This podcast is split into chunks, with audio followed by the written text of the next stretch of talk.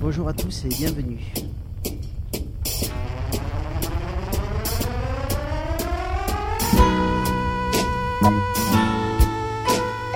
À l'heure où il s'apprête à, à connaître une nouvelle mutation, comment parler du travail social? Élise Vivian, assistante de service social, choisit de le faire avec ses mots, à partir de son expérience, et sans cacher que ce métier qui vous colle à la peau peut vous foudroyer de bonheur ou de peine. Alors c'est quoi une AS Un jour quelqu'un lui a répondu Assistante sociale, c'est un truc de bâtard. Faut voir, mais en attendant, pour son livre Céréales sociales aux éditions Les liens qui libèrent, Élise Vivian est l'invitée de cette émission. Émission dans laquelle vous retrouverez la chronique de Dominique et le sociologue Frédéric Blondel sera l'invité du carnet sonore. Le trottoir d'à côté et l'émission, c'est parti.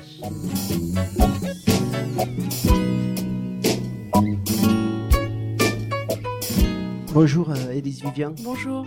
Alors merci de venir nous présenter votre livre euh, Céréales sociales.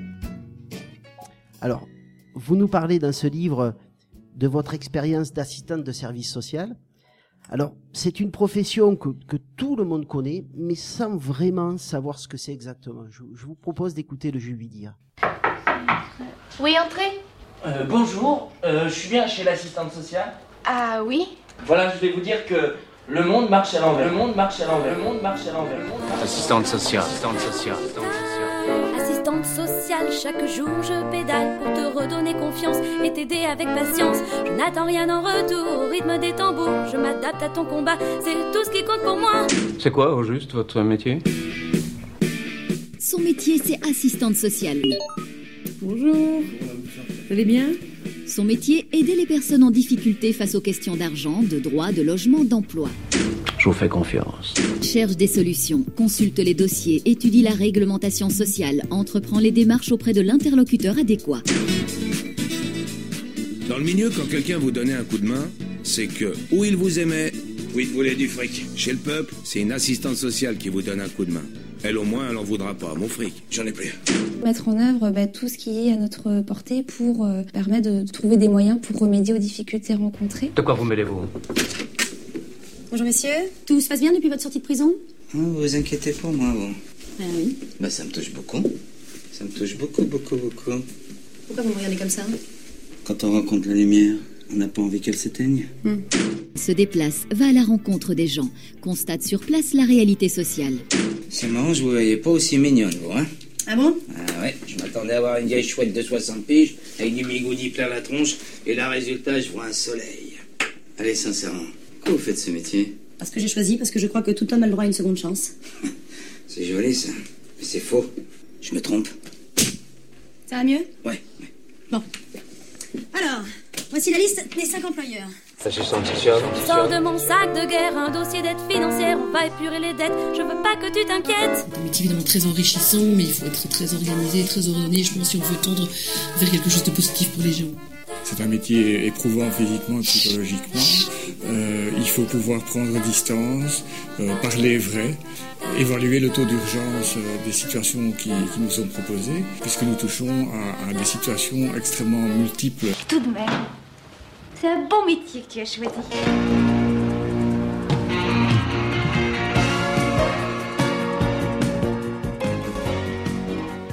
Le, générique de Pause Café, hein, ça, ça, ça nous a... hein, Hervé, Ça me fait, que de- ça que fait de plaisir sou- d'entendre ça. Que de souvenirs. Élise Vivien, alors, c'est un métier rempli de, de- de stéréotypes, de, difficile à, à comprendre, difficile à cerner pour le, pour le grand public? Ah, je sais pas, il y a un peu de tout là dans le générique. Ouais. C'est fabuleux et désespérant à la fois, et c'est ce qui rend ce métier merveilleux. Je sais pas, il y a un petit peu tout dans le générique. Beaucoup de choses. Alors, bon, on, va, on va essayer de dérouler un peu tout, tout ce qu'on entend là, parce que d'une manière ou d'une autre, vous en parlez un peu de tout ça dans, dans votre livre, évidemment. Alors, ce livre, euh, vous nous, vous nous parlez de, dans ce livre de, de- des dix premières années de, de votre vie professionnelle. Euh, comment vous aimez euh, le définir, ce livre? Qu'est-ce que c'est exactement? C'est hybride. Euh, Enfin, pour moi, c'est un. en fait, je sais pas trop ce que c'est. C'est un objet hybride. euh, C'est euh, effectivement euh, une sorte de confession de, de ma façon de travailler depuis le premier jour. Aussi tout le- tout l'impact émotionnel que suscite ce métier chez moi, euh, à titre personnel. Euh, parce qu'on, je pense qu'on est l'assistante sociale qui nous ressemble. Donc euh, c'est pour ça que c'est, ça ne se prévaut pas en tout cas de vouloir parler au nom de l'ensemble des assistantes sociales, mais c'est ma façon à moi d'avoir envisagé ce travail.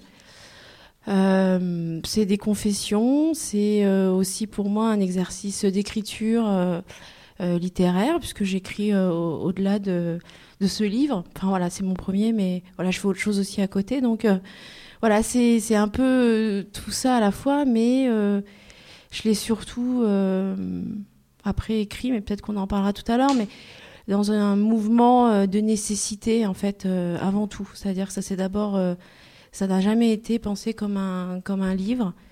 Au début, euh, ça a été pour moi euh, tous les soirs le besoin de déverser euh, ce que je vivais dans mon deuxième emploi, donc pas nécessairement dans le premier.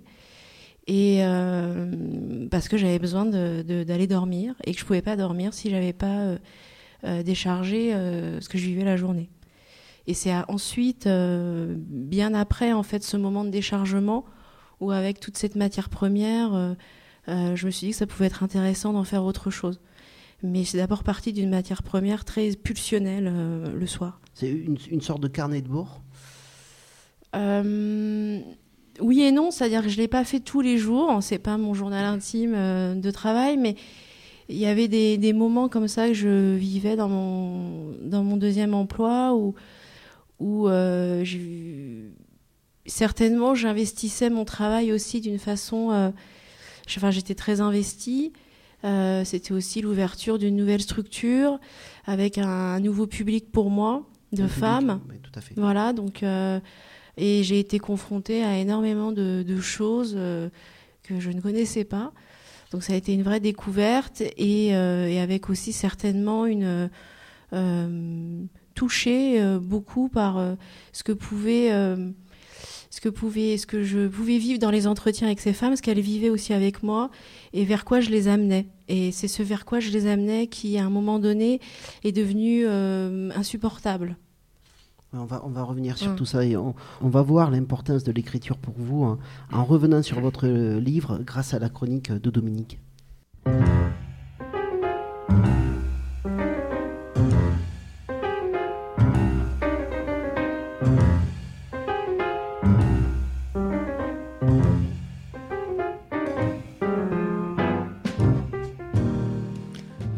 Peut-on donc, être assistante sociale aujourd'hui? Un des grands intérêts de votre livre est de nous en apporter le témoignage, mais au final il pourrait tendre aussi à en dire l'impossible. Vous nous avertissez certes dans ce livre ne vouloir témoigner que de vous-même, ne pas vouloir en faire un manuel d'enseignement, mais comment ne pas entendre dans vos propos les précarités qui guettent le travailleur social dans l'exercice actuel de son métier? Face à la réalité des situations chavirantes et au fait, je vous cite, de reprendre semaine après semaine la même question et la même non-réponse, vous évoquez ainsi au fil du livre le risque du cynisme, celui de la dépression, le sentiment d'inutilité, l'envahissement émotionnel, la culpabilité, contrebalancés certes par quelques moments de grâce bien émotionnants. Aussi, dans ce travail, il faudrait soutenir comme un grand écart schizophrénique, trouver la mesure entre la force procurée par l'empathie avec les patients, comme vous les nommez, et l'envahissement émotionnel. Construire le juste milieu entre ne pas se ménager et s'aménager. Trouver à s'inscrire dans un système qui produit de la misère sociale et le dénoncer. Et cela pour devenir peut-être, selon votre expression, juste une assistante sociale. N'est-ce pas cependant déjà beaucoup? Une question a traversé ma lecture et me reste une fois votre livre refermé. Aucune âme, dites-vous, si bienveillante soit-elle, ne peut sublimer la violence ou le désespoir à l'infini. Alors comment fait-on pour soutenir dix années de ce régime? Comment fait-on pour durer? Quelles sont les ressources possibles? En particulier quand on s'appelle Élise Vivian. Alors il y a dans votre livre comme un syndrome de Don Quichotte, je vous cite. La jouissance a contrarié les logiques implacables, le goût des situations inextricables, le sentiment de toute puissance, le pouvoir d'inverser le cours des choses. En bref, le désir de changer le monde, de lui donner plus de justice. Ne retrouve-t-on pas là un ressort de tout travail social? Mais il y a un passage délicat à effectuer entre ces idéaux de jeunesse et la réalité du terrain. Alors, dans ce qui fait soutien pour vous, on retrouve pêle-mêle l'empathie avec les patients, les quelques résultats obtenus, le recours au psy, le renouvellement des horizons pour faire face à l'usure, l'évitement pour se protéger, et surtout des ressources très personnelles comme écrire et rêver ou la maternité. Une dernière interrogation. Votre livre pointe de façon forte la question de votre solitude et celle de l'isolement devant la difficulté. C'est pourtant une véritable ressource que celle de se sentir épaulé et soutenu. L'assistante sociale a-t-elle vocation à cette solitude? Elle est en tout cas positionnée dans une équipe comme celle qui vit la réalité du social et aussi, dites-vous, celle qui sent avant tout le monde, mais aussi la déprimante. Peut-être y aurait-il la matière à penser la façon dont une équipe positionne l'assistante sociale en première ligne et le soutien qu'elle devrait lui apporter en particulier.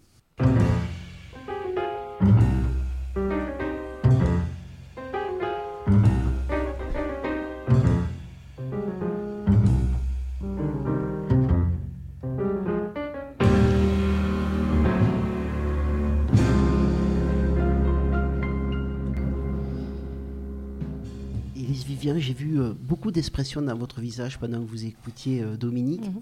En fait, je ne l'ai pas lu depuis euh, neuf mois, ce livre, et je le retrouve bien dans ce que vous dites. Donc, vous m'avez cité, j'avais presque oublié que j'avais écrit ça.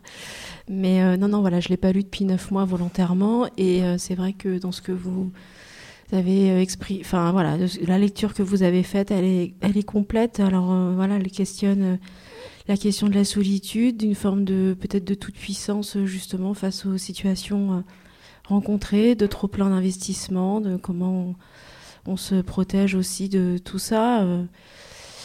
Euh, c'est hum, voilà, c'est vrai que je sais plus ce que vous citez à un moment dans le la jouissance. euh, vous pouvez reciter le... Je vais vous dire.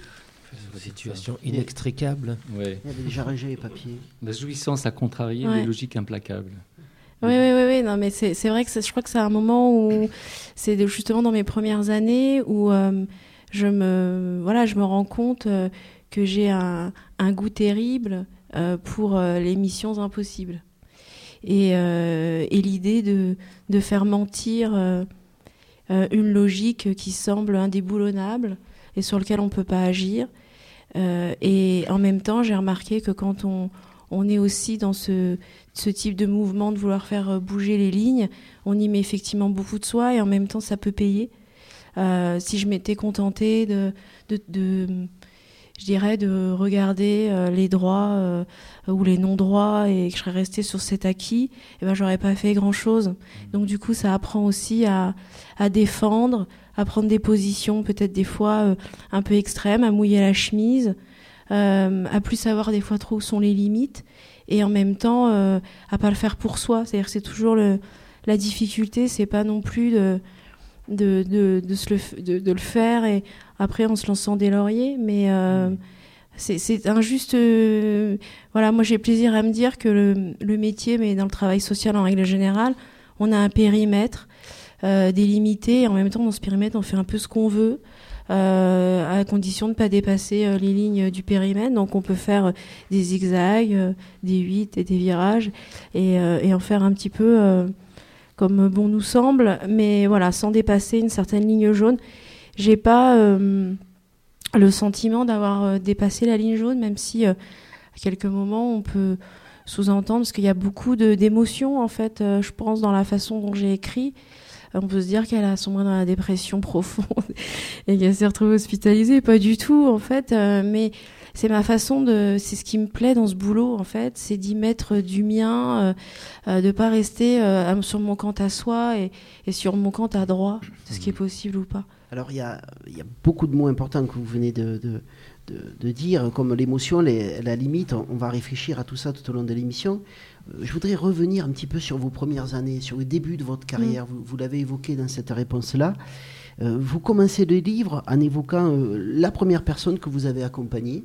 Vous étiez là dans le domaine de la toxicomanie. Mm. Alors cette personne, est, bon, c'est, un étranger, il est étranger, il n'y a pas de papier, il est à la rue, il est un peu toxicomane, euh, il est schizophrène, et tout de suite il va vous faire mal au cœur, c'est ce Mm. que vous nous dites. Et il ne sera pas le seul à vous faire mal au cœur, parce que vous avez justement fait le choix de travailler avec vos émotions, vous venez de, nous le dire. Comme si à aucun moment, et ça c'est peut-être ce qu'on ressent au début du livre, euh, comme si à aucun moment vous, ne voulez construire de la distance avec, avec la personne. Alors vous voulez être, vous nous dites dès le début du livre, hein, euh, à côté des gens qui souffrent, les patients et non les usagers, comme a dit Dominique, quitte à faire euh, la nique à l'administration. Vous voyez très vite que d'autres agissent différemment. Et, pourtant, peut-être cette question va vous paraître étrange, mais quand j'ai refermé le livre, je me suis dit, mais pourquoi cette jeune fille, au début de sa carrière, elle choisit le travail social et pas le monde associatif, par exemple? Pourquoi ça ne devient pas une militante d'une association, une professionnelle de, de la militance? Pourquoi le travail social? Je l'ai pas pensé. Après, euh, j'ai côtoyé pas mal de militants et ça m'a fait fuir. Donc, euh, le monde militant. Euh, enfin voilà, j'ai fait quelques manifestations, voilà, pour des bonnes raisons, et j'ai été un peu affligée par, je suis désolée de le dire, mais j'ai été un peu affligée par certaines prises de position que j'ai entendues notamment sur le, par le DAL et voilà, sur des questions de logement. Donc, le travail social, c'est pour moi moins. Euh, euh, ça enfonce moins des portes, euh, éventuellement des portes ouvertes, mais ça prend les, ça prend les chemins de traverse, peut-être pour arriver à des résultats peut-être plus individuels, mais du coup qui me semblent des fois plus adaptés. Enfin, j'ai préféré travailler dans le, dans l'individuel, dans l'humain, dans le. après, travailler avec les émotions, c'est pas nécessairement non plus mettre de la distance. Enfin, la question de la distance professionnelle, ça c'est encore un grand et long sujet. Euh, parce que euh, oui, elle existe, euh, et en même temps, qu'est-ce que ça veut dire? Parce que quand il faut aller à la rencontre de certaines personnes, le sens de la distance, on se la met où? Comment elle se, formalise? Les techniques, enfin la façon d'être en entretien, d'accompagner, elle est tellement individuelle et elle est tellement aussi au cas par cas qu'il y a des fois, il faut faire autrement avec d'autres, sinon on les rencontre pas. Oui, déjà, je, vous avez cité, le, vous avez dit que vous, aviez écrit souvent avant d'aller dormir. En tout cas, le livre et sa forme euh, pouvoir aller dormir. plutôt, euh, tient plutôt en éveil. Quoi. Il est écrit d'une manière super dynamique, il est, agréable à lire. Euh, l'idée, c'était de savoir quelle représentation On a entendu euh, Pause Café, euh, qui a été mythique pour les gens de notre génération sur le travail social. Vous, c'était quoi votre représentation du côté des travailleurs sociaux, pas forcément des militants là pour le coup euh, quelles, étaient les images au début pour vous lancer dans ces métiers? Il y, a, une partie en fait qui, est, qui que j'ai pas mise, mais qui était dans la monture, la première monture. Mon père était éducateur. Et, euh, bah, j'ai vu un métier d'éducateur euh, où on n'avait pas d'horaire, on prenait les voitures de service, euh, on utilisait euh, le barbecue du foyer le week-end, où on savait plus trop qui était qui en fait, parce que mon père habitait sur le lieu de son travail, dans un CAT. Et il y avait les, je dirais, les, les, psychotiques du, du, CAT qui venaient la veille de Noël parce qu'il y avait une bagarre autour du sapin. Voilà, donc la question de la distance, par exemple, là, pour le coup, on la sentait pas trop. Mon père a fêté ses 50 ans dans la salle polyvalente du CAT. Enfin, voilà, donc le, la représentation du euh, travail social, elle est particulière. Euh, Mais vous, vous, dites quand même avoir ressenti un éloignement par rapport aux zinzins que, que dont s'occupait votre père à un moment donné. Euh, oui, en fait, moi, je, enfin, voilà, si on doit parler de ça, quand j'étais ado, en fait, euh, on vivait sur place et on les croisait souvent, et, et c'est vrai que c'était un monde euh, un peu effrayant et obscur. ils étaient bizarres et je comprenais pas pourquoi, parce qu'on m'expliquait pas nécessairement de quoi il s'agissait. Ils qu'ils étaient déprimés, mais ils étaient un peu plus que déprimés, donc. donc oui, ça a été euh, cette façon, en fait, eux, ils m'accueillaient euh, plutôt bien. J'étais la fille du chef de service, mais alors, euh, moi, ils m'effrayaient complètement, donc c'était un peu, un peu, voilà. J'ai jamais pensé, enfin, j'ai pas fait assistante sociale pour marcher dans les pas de de mon père. Je savais pas quoi faire après le bac. mon père m'a dit, il faut faire assistante sociale. J'ai dit d'accord. J'avais d'autres projets je me suis toujours dit que je ferais jamais ce métier plus de 10 ans. Ça fait 10 ans, du coup, je sors un livre. Je, je sais pas, je pense que c'est lié, euh, sans, le, sans vouloir faire de la psychanalyse là-dessous. Mais voilà, comme par hasard, je sors un livre à 10 ans de. C'était pas pensé non plus. voilà, donc je me suis, j'avais pas de représentation du métier. J'en ai vu pendant mes stages. voilà, j'ai eu une, une référente de stage qui a été pour, enfin voilà, j'étais un peu là par hasard, je cache pas je suivais les cours, euh, je dormais un peu moitié sur la table. Enfin, c'était pas vraiment. Pas dire ça ici, mais moi, je le dis. cœur de la formation. mais c'était avant la réforme, ah, bah, c'était pas la même chose. Hein. Depuis, les étudiants ne dorment plus. Ouais, ils ont plus le temps parce que quand je vois ce qu'on leur demande. Non, non, mais voilà, c'était à une époque euh, où encore euh, la formation. Oui, c'était avant, c'était avant. C'était Et voilà, et du coup, j'ai une référente de stage en toxicomanie. Je suis arrivée en et ça a été pour moi la révélation, et c'est pour ça qu'après j'ai pris un poste toxicomanie. Alors si on revient à cette question des limites, euh, j'avais envie quand même de lire cette phrase parce que j'ai trouvé très belle. Euh, vous parlez d'un de, monsieur que vous avez accompagné et vous dites il lui fallait un traitement et un numéro de sécu. On lui a donné une assistante sociale, il ne l'a jamais rendu. J'ai trouvé cette phrase très belle et elle vient encore questionner votre investissement. Euh, vous y allez à fond, vraiment, là, dans, les expériences que vous donnez à, voir dans ce livre, vous y allez à fond. Vous dites même que vous êtes parfois senti euh, emporté par vos idéaux. Et là, finalement, vous questionnez euh, les limites de l'action et de, l'action du travailleur social, même si on a tout petit peu abordé déjà ça. Mais alors, où et quand faut-il mettre une limite? Et, euh, j'avais presque envie de rajouter, est-ce qu'il faut mettre des limites? Mais vous avez déjà répondu oui, d'une certaine manière, dans une réponse précédente. Mais quand, faut-il mettre des limites, d'après vous? Quand on se sent débordé euh, émotionnellement par la personne qu'on a en face de soi. Euh, quand j'étais débordée émotionnellement, c'était par euh, la colère contre le système, par mon, manque de, de manœuvre que j'avais, par le système en lui-même. C'était là où effectivement, je, à un moment donné, je parle des soirées où j'invective euh, je crois que c'est Nicolas Sarkozy quand il était ministre de l'Intérieur, parce que la question du droit des étrangers me concernait particulièrement.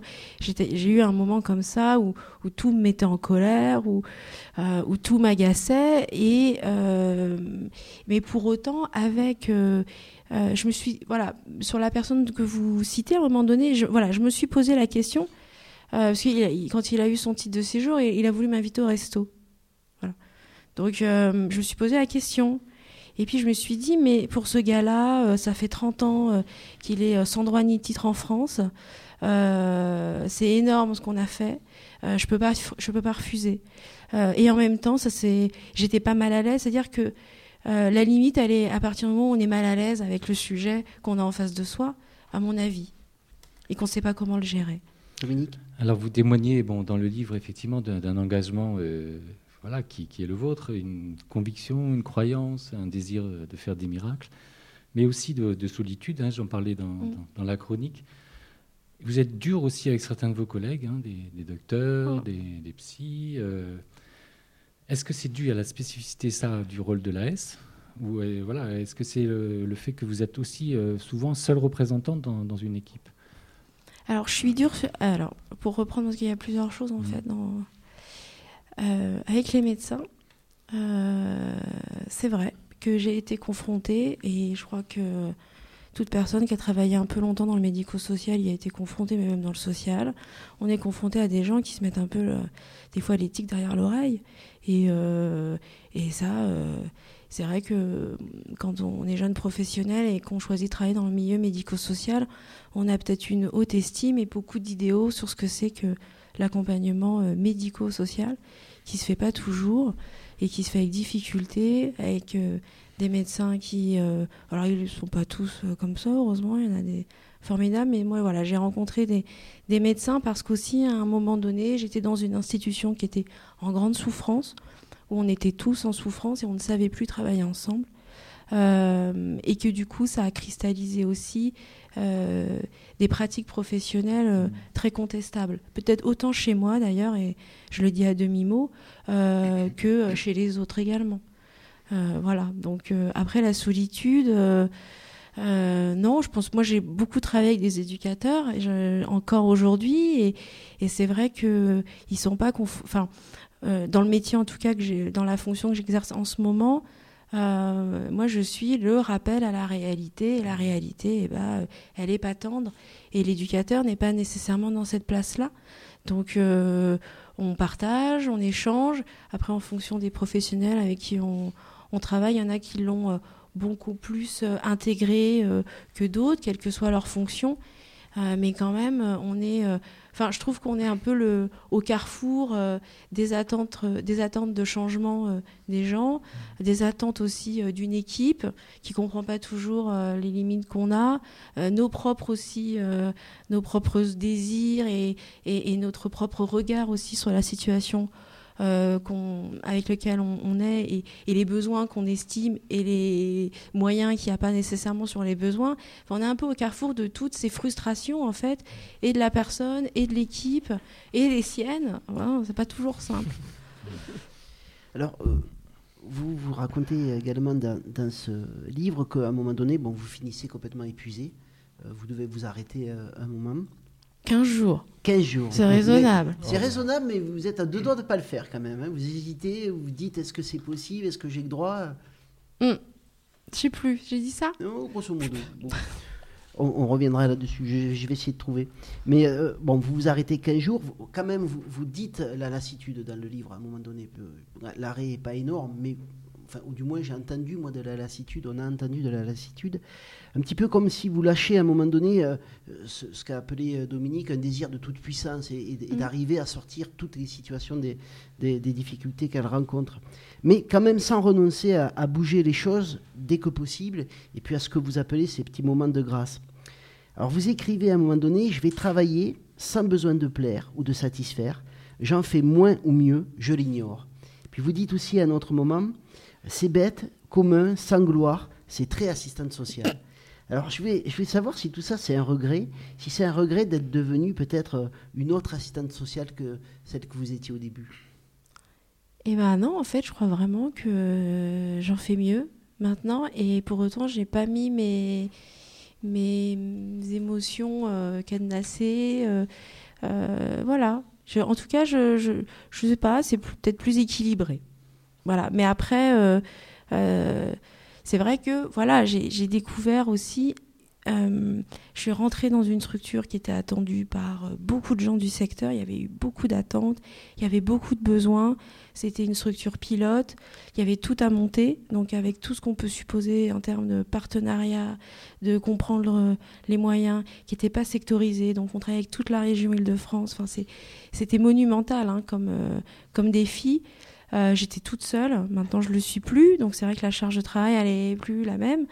Mais euh, il y avait tout ça aussi à, à s'accaparer. Enfin, la question du voilà du, du, dispositif en lui-même, des frustrations de, des partenaires, d'une équipe euh, naissante qui saisit pas tous les enjeux, à qui faut qui ont aussi leurs propres états d'âme, à qui il faut expliquer pourquoi bah, la maman, la dame, elle pleure quand tu sors de ton bureau.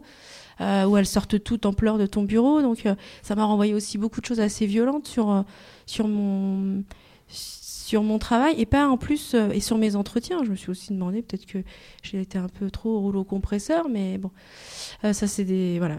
mais non, mais maintenant c'est vrai que ouais, j'ai moins de, j'en fais moins parce que j'ai moins aussi de suivi et je fais peut-être mieux et je me lance encore dans des trucs, si vous saviez, euh, incroyables. voilà.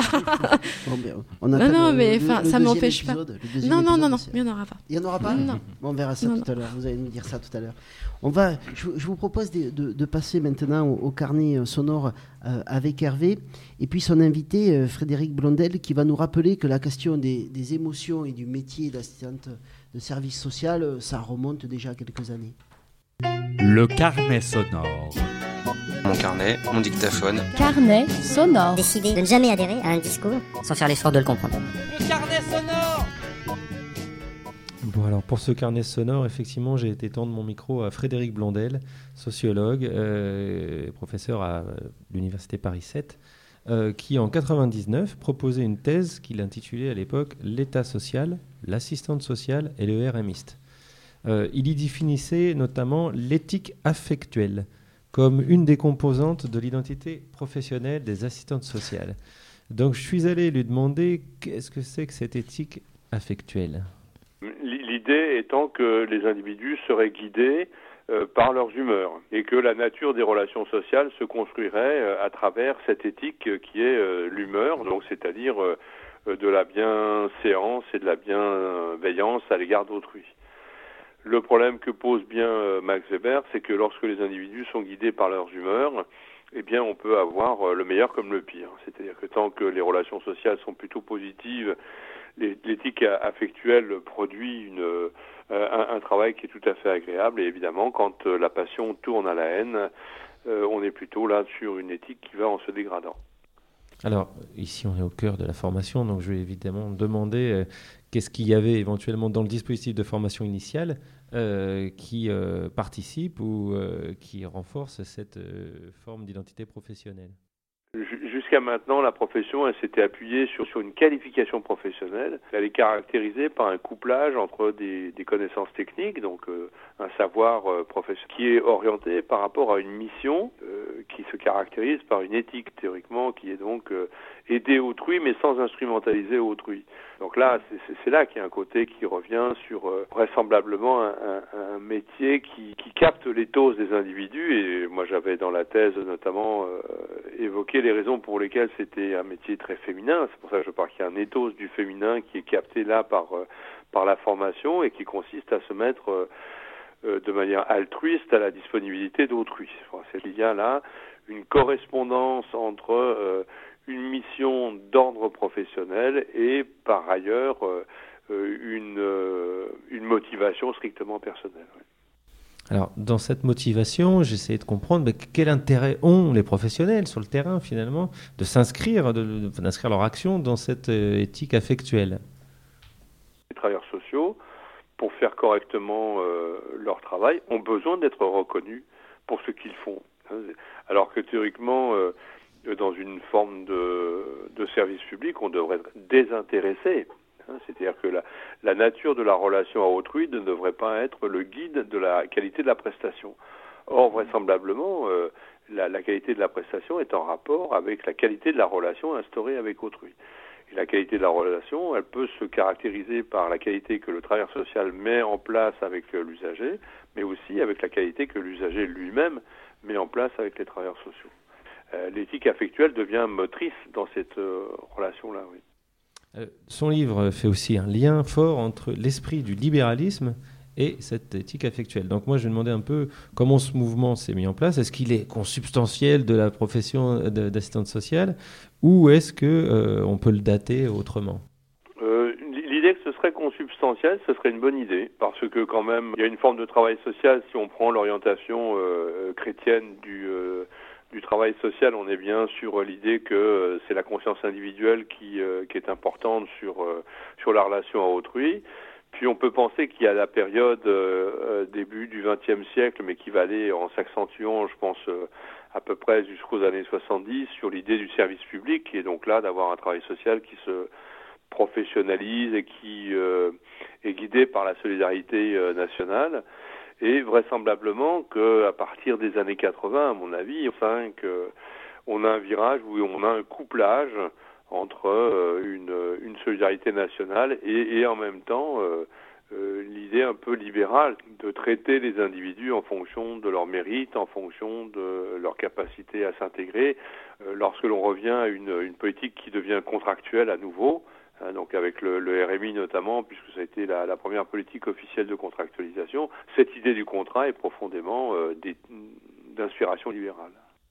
Enfin, euh, donc cette, nouvelle organisation du travail, poussée, l'esprit du libéralisme qui situe notamment, dans, euh, qui a été renforcé à un moment par cette initiative du RMI, ben je dis comment, ma question c'était de savoir un peu, là on a un public d'assistante sociale, comment ils voient l'avenir de cette profession aujourd'hui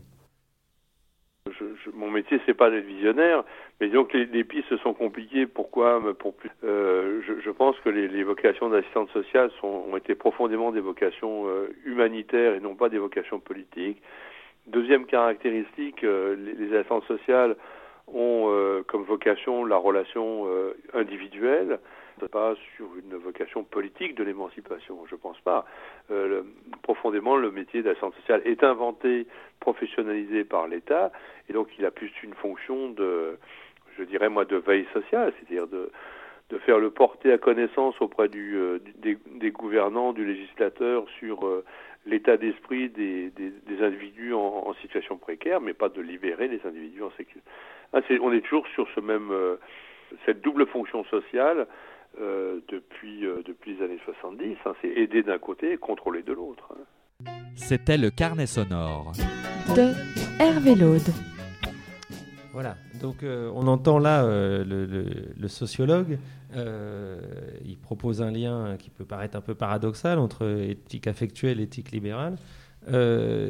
moi, ce paradoxe m'a intéressé parce que, en lisant votre livre, j'ai pensé à, sa thèse quand vous nommez une forme de schizophrénie dans votre profession, euh, et puis euh, les limites des situations, enfin des réponses que vous pouvez apporter. Donc je voulais savoir, vous, de votre place sur les dix ans passés, est-ce que vous avez vu cette forme d'évolution libérale qu'il évoque et comment elle s'est traduite? Libérale au sens économique, bien sûr. Oui, je, oui.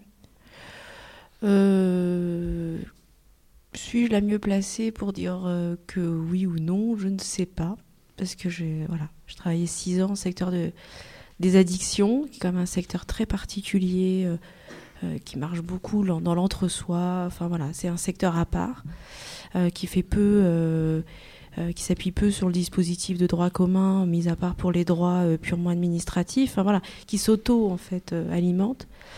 donc je ne saurais pas dire s'il y a une dérive, une transformation du du travail en lui-même, euh, plutôt. Alors, je pense qu'il, enfin, ce qu'il a évoqué sur l'éthique affectuelle, je pense qu'on peut le trouver quand même dans d'autres professions que le travail social. Euh, on peut parler des médecins, on peut parler de, après, qui sont effectivement dans des actes peut-être euh, plus techniques. Et c'est là aussi où on voit qu'est-ce qui définit un bon médecin et d'un moins bon médecin. C'est peut-être aussi ce qu'il arrive à instaurer dans la relation.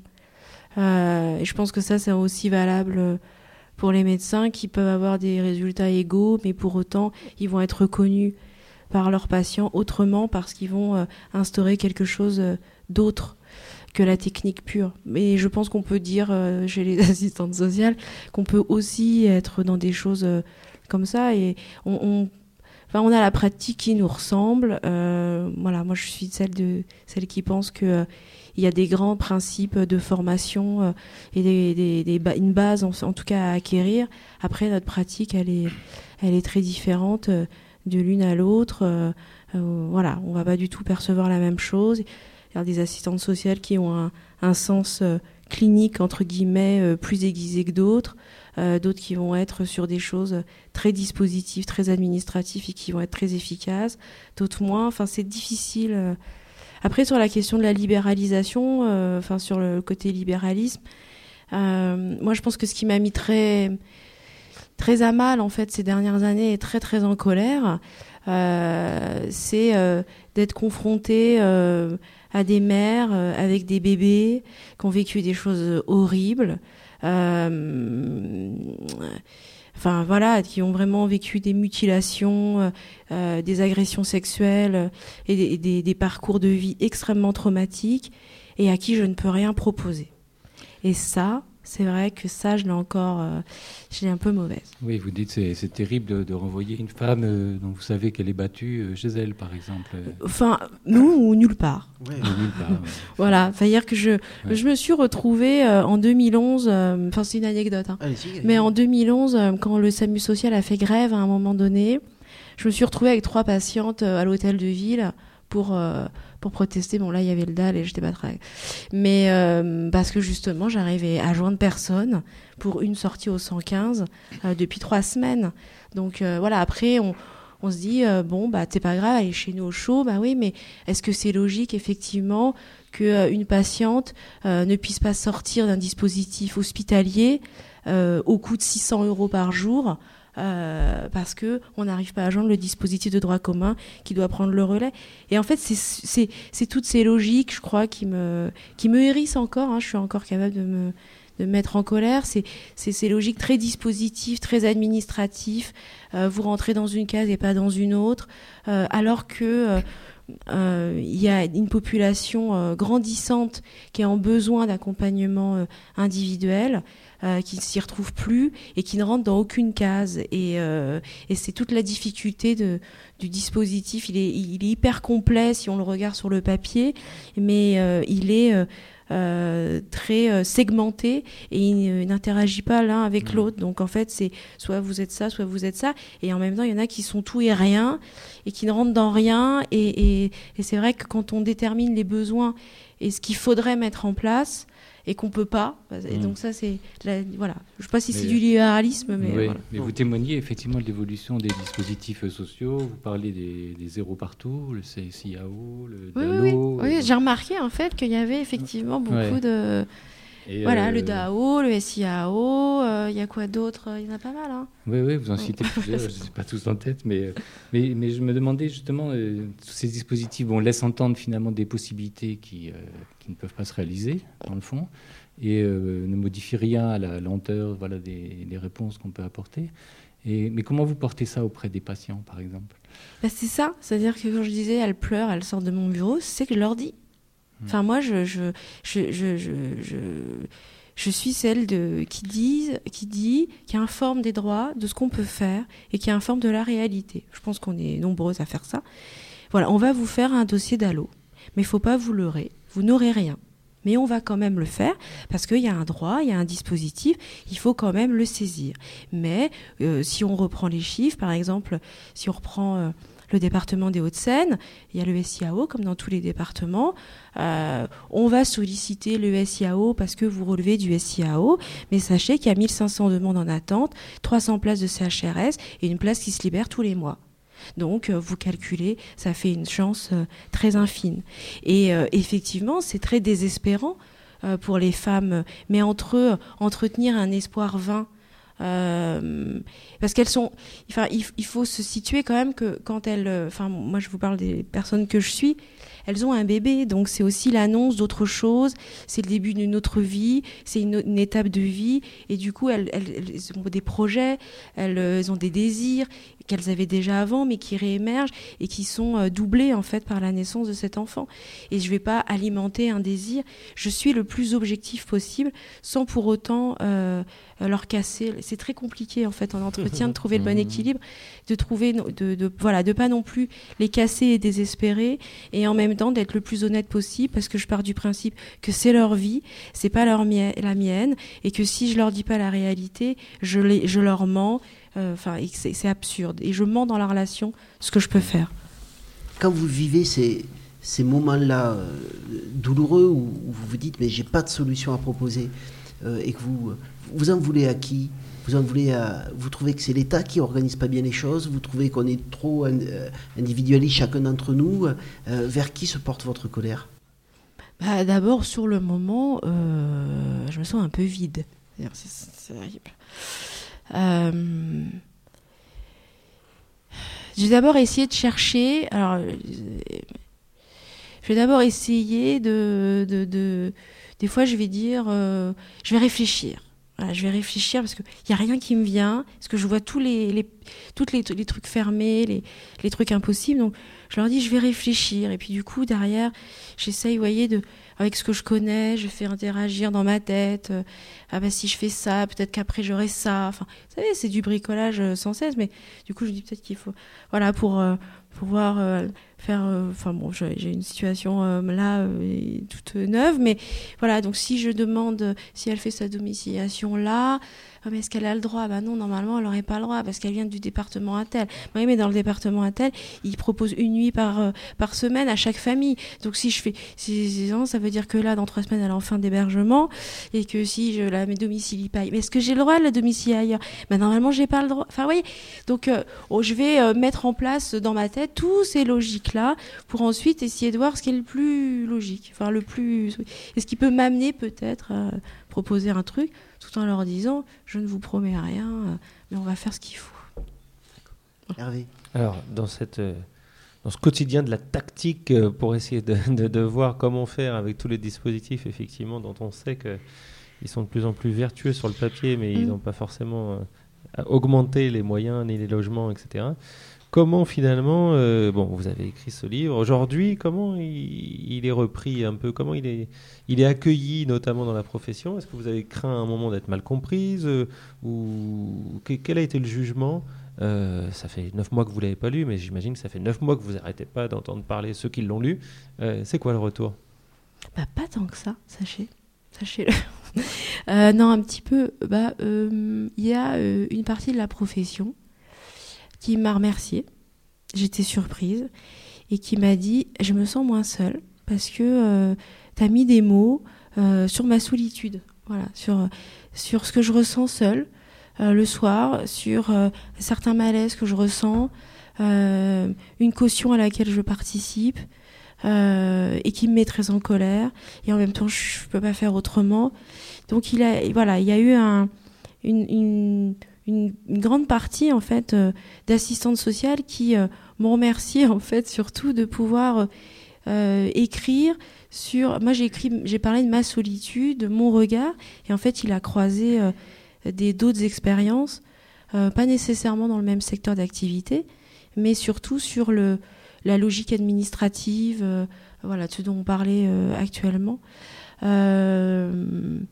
une autre, j'en ai moins entendu, mais peut-être qu'elles n'osent pas me le dire, je sais pas trop, mais et plus d'autres quelques retours plus, ouais, quand même. Vous voyez, par exemple, en école de formation, ça n'a pas été très bien accueilli. Vous, intervenez maintenant, justement Je suis intervenue, j'interviens plus. Comme bah, je ne sais pas si c'est lié. Mais euh, je sais que, par exemple, chez des formateurs, euh, ça a été plus compliqué de l'accueillir. Ils vous ont reproché quoi? Euh, Son cynisme. Il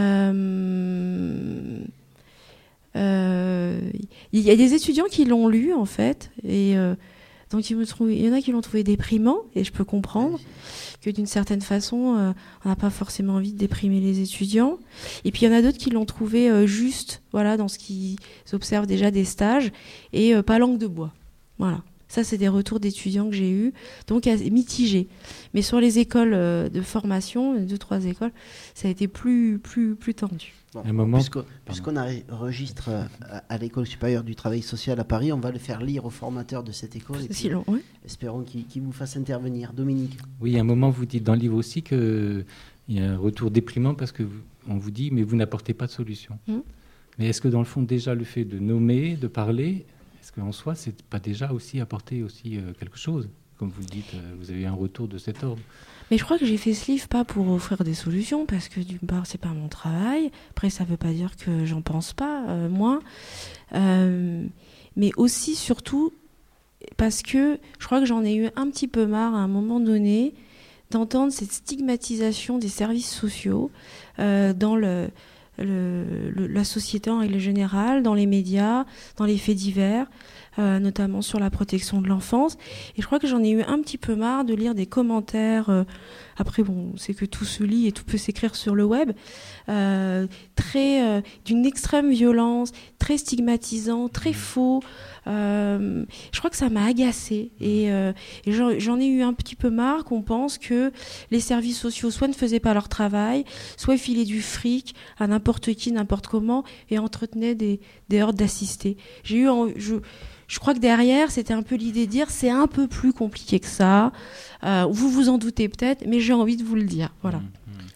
J'ai pas pris le temps tout à l'heure de citer Frédéric Blandel et de le remercier, mais vous m'y faites penser là, c'est-à-dire que lui aussi, sa thèse, elle a été cueillie d'une façon où il a fallu aussi qu'il dise voilà, il a voulu démonter un type de système et une logique sociétale euh, et effectivement, pour une part, des fois, ça a été pris comme c'est dur ce qu'il dit sur notre métier, etc. Et l'idée étant de dire attendez, il a travaillé pendant des années avec les assistantes sociales, il trouve les gens extraordinaires et ceux qui se mènent dans les entretiens très intéressants, mais il dit voilà, maintenant il y a une logique qui les dépasse, euh, qui est compliquée. Et dès qu'on est sur ce niveau-là de réflexion, soit dans le témoignage comme vous l'avez fait, soit euh, dans l'élaboration théorique comme il le fait, c'est manifestement difficile à entendre. Vous n'êtes pas la seule à avoir du mal à à, vous faire entendre sur ce thème. Mais on a du mal à, parler aussi. Euh, enfin, c'est on a la tête dans lit. Enfin, les travailleurs sociaux, ils vivent la, ils vivent la société euh, en live, quoi. Vous voyez, alors euh, les dispositifs, les lois, ils sont toujours 10 ans de retard entre le moment où ils disent ah il y a une émergence de besoin, on va mettre un truc en place. Il y a toujours 10 ans de décalage, alors que les travailleurs sociaux, ils vivent le truc en live et du coup c'est pas simple effectivement de prendre un peu de hauteur et de se questionner aussi euh, sur ce qu'on fait, à quoi on participe. Enfin, c'est difficile, enfin c'est violent hein, parce qu'après il faut avoir envie d'aller retourner bosser. Ouais, c'est vrai. Vous avez euh, bossé, euh, vous venez de nous dire que vous ne voulez pas faire un deuxième livre. Vous avez quand même d'autres projets? Euh, ouais. Je veux savoir. Euh, non, en fait, euh, là, je suis toujours dans le même poste. Voilà. Euh, je vais faire une formation. Euh, je voudrais créer une association, là pour le coup plus militante, euh, enfin un truc un peu plus militant sur les violences faites aux femmes, quelles qu'elles soient, quelles que soient les violences, et avec leurs bébés. Ça, c'est un sujet qui me. Donc voilà, j'ai un projet euh, professionnel de création. Je ce que ça va donner parce que c'est pas le bon moment pour faire ça hein, au niveau des financeurs. Vous pouvez créer une structure? Ouais, ouais, je voudrais créer une structure parce qu'il y a un gros, euh, il y a un manque. Il y a un secteur où il y a des, enfin, il y a des manques partout, mais là pour le coup, euh, il y a vraiment des. Et voilà, j'ai envie de, enfin, j'ai un deuxième livre aussi, mais qui n'a rien à voir euh, avec celui-ci, qui serait un roman, enfin, qui parlerait d'un travailleur social. Ah, même. Qui travaille d'un travailleur social euh, de son premier jour à la retraite. Vous voyez, j'ai commencé le premier, euh, c'était mon premier jour de boulot, et là, le deuxième livre commencerait son dernier jour de boulot, à 65 ans. D'accord, mais on va, on, on va suivre ça. Merci beaucoup, euh, Élise Vivian. D'a- D'ailleurs, est-ce que les auditeurs peuvent euh, suivre votre travail? Vous avez un blog? Vous avez un. Absolument pas. Pas absolument pas. Non, non, non. Non, non, pas. pas- D'accord. J'ai une page, il y a une page Facebook, je crois, du livre, mais il n'y a pas grand-chose. Enfin, je...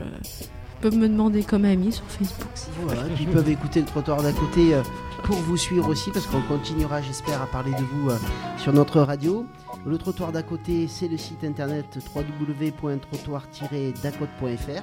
On a aussi une page Facebook, je vous invite à, y aller. À la réalisation, aujourd'hui, il y avait euh, Julien Pernaud. À la technique, Christophe Rocoplin, assisté de Nathalie Aubry. Merci beaucoup, beaucoup, Vivian, vous, d'être hein. venue euh, nous voir. C'était le trottoir d'à côté et ça fait du bien de se parler.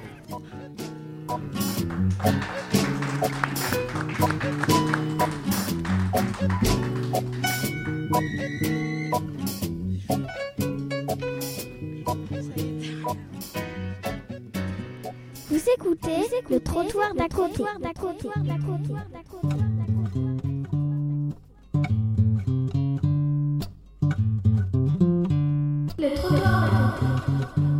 Meet you downstairs in the bar and her. Your rolled up sleeves and your skull t shirt. You say, Why did you do with him today?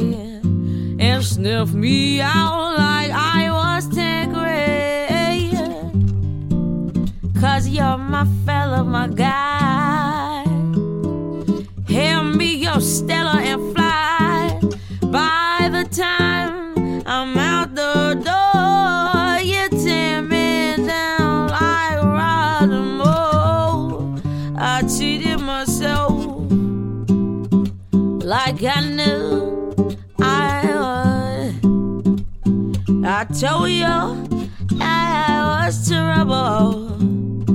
Know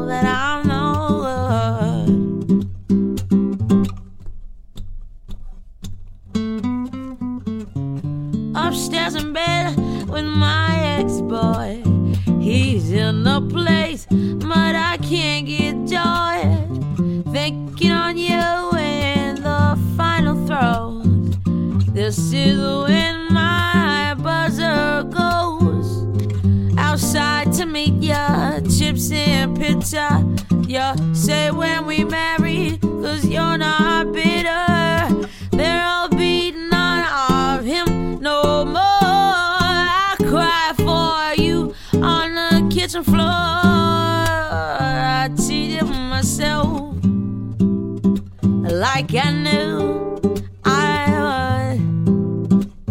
I told you I was trouble. You know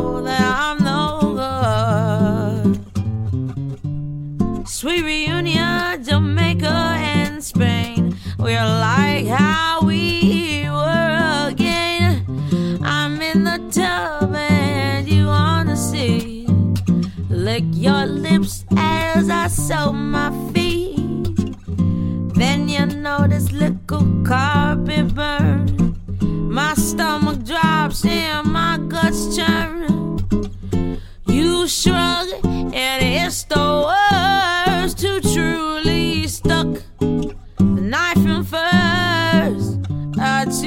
myself like I knew I would. I told you